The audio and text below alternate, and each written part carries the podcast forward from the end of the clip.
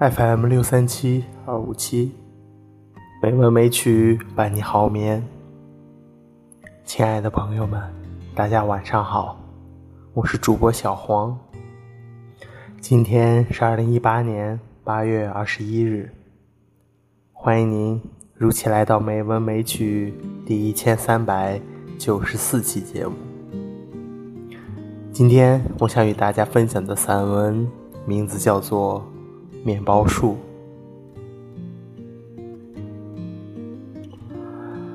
我喜欢面包树的阳刚、深沉。我喜欢它的忧郁。上总图时，总爱坐靠窗户的位置，最爱的是有面包树的那一排。我喜欢一口气。推开半面墙的落地窗，把浓密的树影映入眼眸。有时我不懂自己，为什么每次伫立面包树前就开始忧郁，开始陷入一种无法言喻的低潮之中，一种漫溢不止的孤单的潮汐之中。我无法分析自己，因为我。从来没有与面包树有过深刻的生活经验。它不是我记忆画册上的树，对我而言，它是陌生的。但每一次当我伫立，我与树之间就自然而然有一线情感的牵连。因为这个理由，我自己不常去那排树前读书。然而，走过窗前的时候，我仍以眼神问候。雨天其实最美，尤其是下午，天空是暗的，馆内更暗。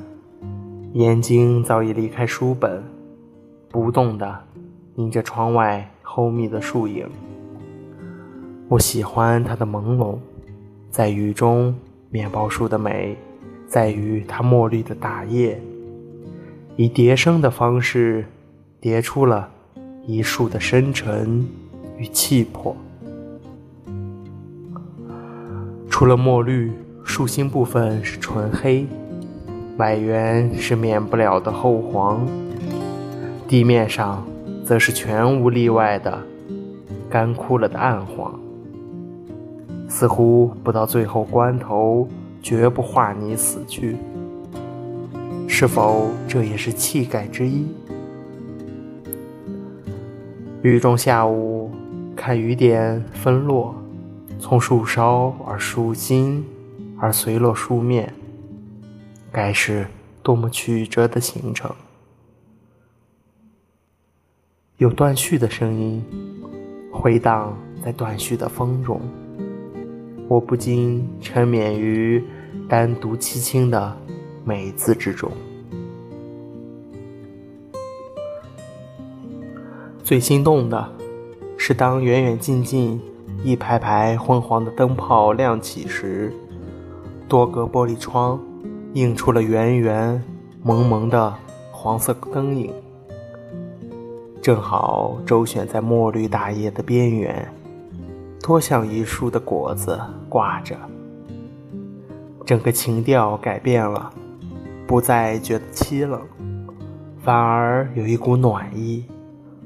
柔柔的，罗曼蒂克的，有什么比此时凝窗更让人沉醉？晴天看书，便看出树的阳刚，树的气魄。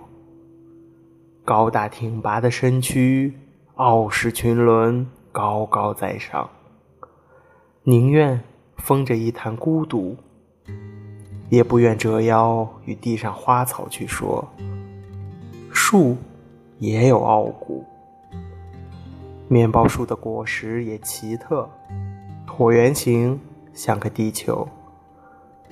曾经为果实的掉落而让我心惊。树梢到地面是一段相当的距离，树身把果子以丢落的手势抛向泥土。那是一段变折的路程，泥上枯干的枝叶铺成迎接的地毯，掉落的刹那，果子以最大的冲力向地面撞个满怀，叶便蜷缩的呐喊起来。回音一如亘古苍茫的苍穹。我从未看过这么惊心动魄的陨落，有着悲剧英雄的气概。仍旧喜欢凝望面包树，那股遗世独立的情愫，在我的眸中，在它沉默的叶面上。仍旧忧郁着。